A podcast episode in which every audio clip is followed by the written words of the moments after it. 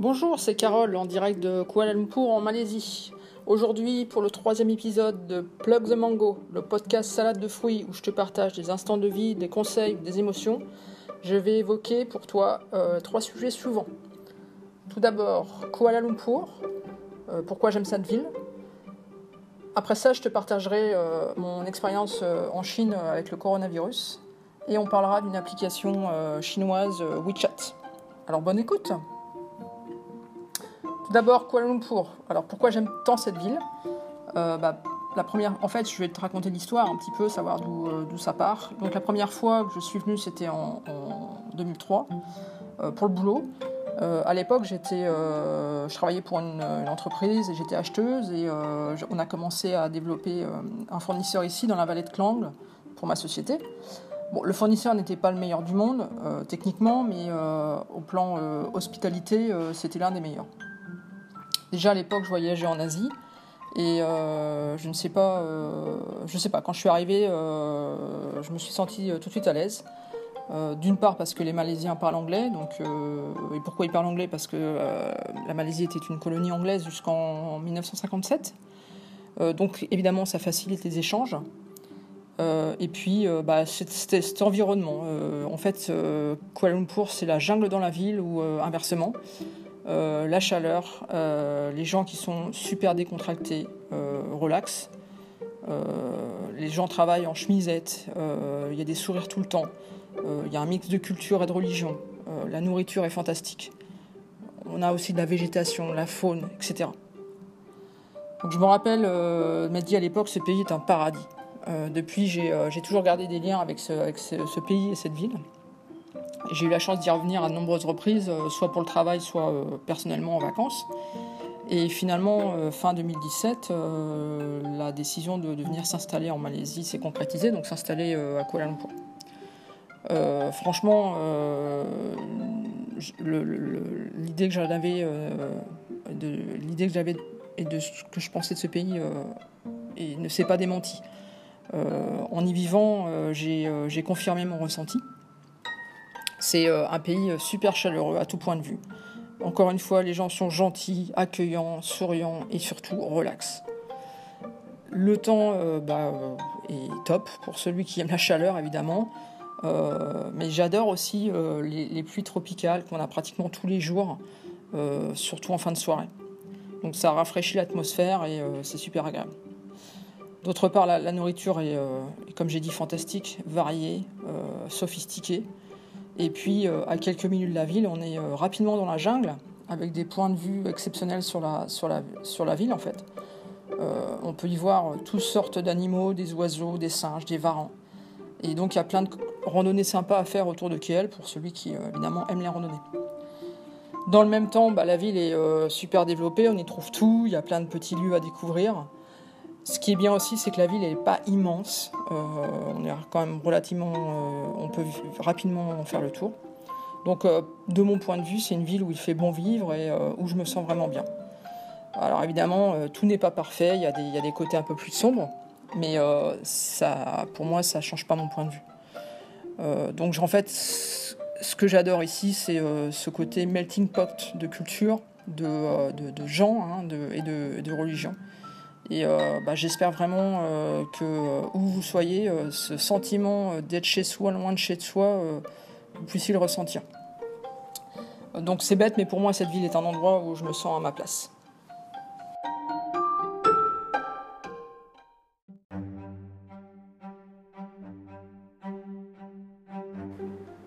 Ok, passons au deuxième sujet pour, pour cet épisode.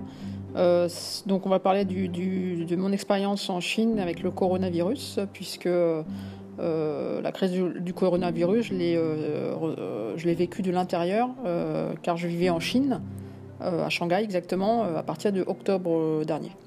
Donc de mon point de vue, tout a démarré mi-décembre.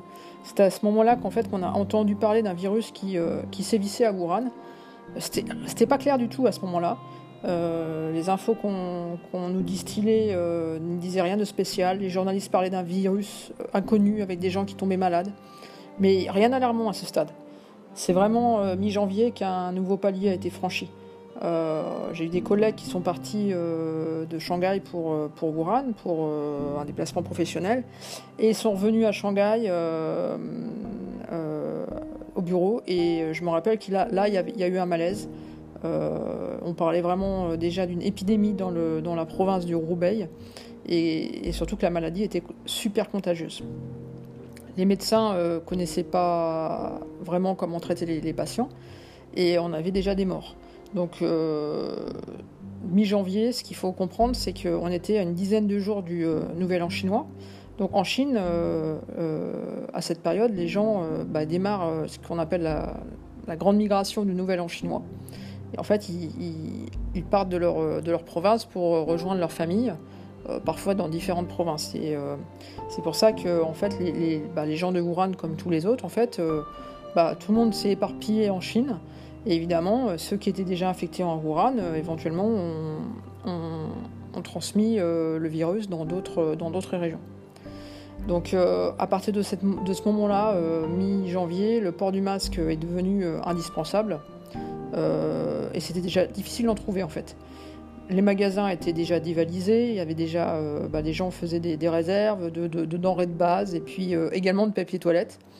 Et puis euh, bah, on suivait le, site de John Hopkins qui donnait des chiffres journaliers pour chaque province en Chine. Et en fait, ce qui se passe, c'est que le matin, bah, la première chose qu'on faisait, c'était se lever et puis regarder où en étaient les chiffres. Donc ça commençait à devenir stressant. Et on commençait à se poser des questions.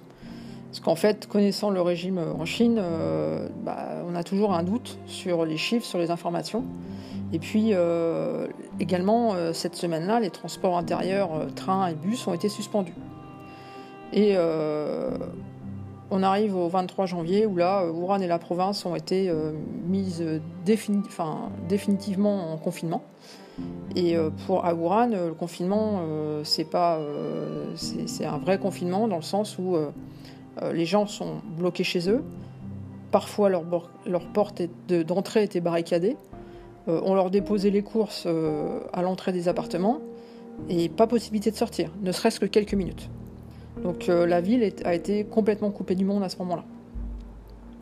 Dans le même temps, bah, à Shanghai, à cause du Nouvel An chinois, euh, tous les commerces étaient fermés. Donc euh, bah déjà, il n'y avait plus raison de sortir. Hein, euh, donc pour nous, ça a été déjà un pré-confinement. Et puis le climat à ce moment-là est devenu anxiogène. Dans cette période, les nouvelles de, de, Wuhan étaient alarmantes. les pays commençaient à vouloir rapatrier leurs ressortissants, car la ville était bloquée, donc pas d'aéroport, pas, moyen de s'échapper en fait. Et euh, à Shanghai, euh, bah, tout le monde continue de chercher des masques euh, et du, gel désinfectant. Et on avait des queues dans les pharmacies. Donc à, ce moment-là, déjà à Shanghai, c'est on reste chez soi. Et puis, dans le même temps, le gouvernement a annoncé le report de la reprise après le Nouvel An chinois. Donc la plupart, tout le monde devait reprendre autour du 28 janvier et tout a été décalé au 10 février. Donc les écoles sont restées fermées. Et les commerces ont rouvert et puis sont refermés un ou deux jours après. Donc les chiffres continuaient de monter, l'épidémie s'est étendue dans toute la Chine, euh, il y avait des, cas dans les provinces euh, avoisinantes. Et puis euh, ce qui s'est passé, c'est que les compagnies aériennes internationales ont suspendu leur vol pour la Chine. Là, pour nous, ça a été le déclic, parce qu'évidemment, on ne voulait pas rester coincé en Chine, on ne savait pas quel serait le traitement, ni les conditions qui nous seront imposées. Euh, donc on a décidé de partir. Pas longtemps, on s'est dit, euh, bah, on, reprend, euh, on reprend le 10 février, donc une semaine, partons du 1er au 8 février. Donc le temps, de booker un vol, de trouver une pet sitter pour le chat, d'appeler un ami à Kuala Lumpur, et hop, on était dans l'avion pour la Malaisie. À ce moment-là, on savait que c'était grave, mais on ne savait pas du tout de ce qui allait se passer par la suite. On a voyagé avec euh, gants, euh, masques. Euh, en arrivant à l'aéroport de Kuala Lumpur, il y avait déjà des contrôles de température en place. mais en même temps, on s'est senti, je dirais, libéré. Par contre, cette semaine-là du 1er février a été super stressante parce qu'évidemment, on continue à suivre les données et puis la question de savoir est-ce qu'on rentre ou pas, que faire? Et puis, bah, vu l'évolution durant la première semaine de février, on a décidé de ne pas reprendre l'avion Et c'est comme ça qu'on est en Malaisie depuis maintenant presque 4 mois. Évidemment, j'ai un peu traîné les pieds pour rentrer en Chine. Il y a eu un moment où j'aurais pu rentrer fin, fin mars. Et puis, et puis finalement, la, Chine, depuis, a fermé ses frontières, hormis pour, hormis, pour ses nationaux. Donc actuellement, il n'est plus possible d'entrer en Chine, même avec un visa, un visa résident. Aujourd'hui, ce que je peux dire, c'est que la Chine a plus ou moins maîtrisé l'épidémie. Il reste des cas ici ou là, ils font le nécessaire actuellement. Et parfois même ils reconfinent des, villes entières si nécessaire. Je crois que c'est le cas actuellement sur une ville euh, dans le nord de la Chine, dans le Jilin. Euh, mais voilà. Donc mon avis en fait sur, euh, sur l'épidémie. donc pour moi, la Chine a péché par manque de transparence au début, par orgueil aussi, parce qu'ils auraient dû demander de l'aide. Et euh, c'est pas la maternité chinoise de, de, demander de l'aide. Euh, ils préfèrent en fait essayer de, régler les problèmes par eux-mêmes. Et puis quand ça devient un peu trop gros, bah là, euh, là on demande, on demande de l'aide, mais finalement il est trop tard. Et puis les autorités chinoises ont joué un double jeu avec cette histoire de marché, de chauves-souris, de pangolins. ils ont brouillé les pistes, avec évidemment les conséquences que l'on connaît. Donc le virus, pour sûr, il vient de Chine. Ça, ça ne fait aucun doute de mon point de vue. Et euh, les autorités chinoises euh, n'ont pas réagi assez vite et pas de la bonne façon au départ. En même temps, euh, il y a eu, enfin pour moi, il y a aussi une responsabilité de la part de la communauté, internationale.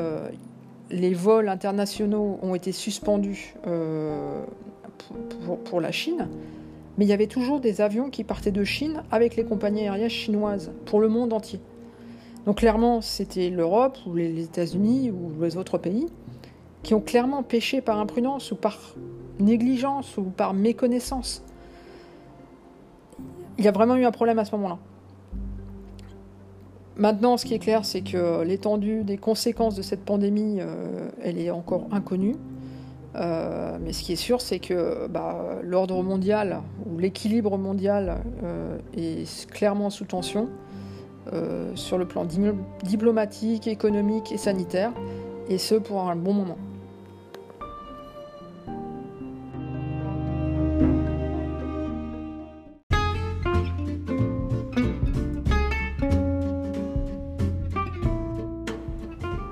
Et enfin, pour le dernier sujet, euh, je voulais te parler de WeChat. WeChat, c'est le WhatsApp de la Chine avec euh, plus de fonctions. En fait, euh, sans WeChat en Chine, on fait rien. C'est la galère complète. WeChat, c'est ta messagerie, c'est ton porte-monnaie pour tes courses, pour faire des courses dans le magasin, pour payer des transports, pour payer tes factures d'électricité ou d'eau. C'est aussi ton agence de réservation de billets, de train, d'avion. C'est ton téléphone gratuit quand tu es connecté à un réseau Wi-Fi également. Et puis c'est un moyen simple de transférer ou de recevoir de l'argent euh, de la part d'un ami euh, lorsque tu veux faire un cadeau en commun ou que tu veux euh, partager, partager, des frais dans un resto ou, ce genre de choses. C'est aussi ton lien avec ta communauté puisque tu peux créer des groupes et faire partie du groupe. Et donc c'est réellement un, outil indispensable en Chine. je l'ai fait télécharger à des amis ou à de la famille car franchement ça marche super bien spécialement pour les appels internationaux. Et euh, bon, j'ai rien contre WhatsApp, que j'utilise également, mais à choisir, euh, WeChat est plus performant, euh, ou du moins pour mon usage personnel. Donc WeChat, tu le trouves sur toutes les plateformes, les plateformes de téléchargement d'applications, Google Play, Apple Podcast. Voilà, c'est ainsi que se termine ce podcast. Je te souhaite une bonne continuation et à bientôt.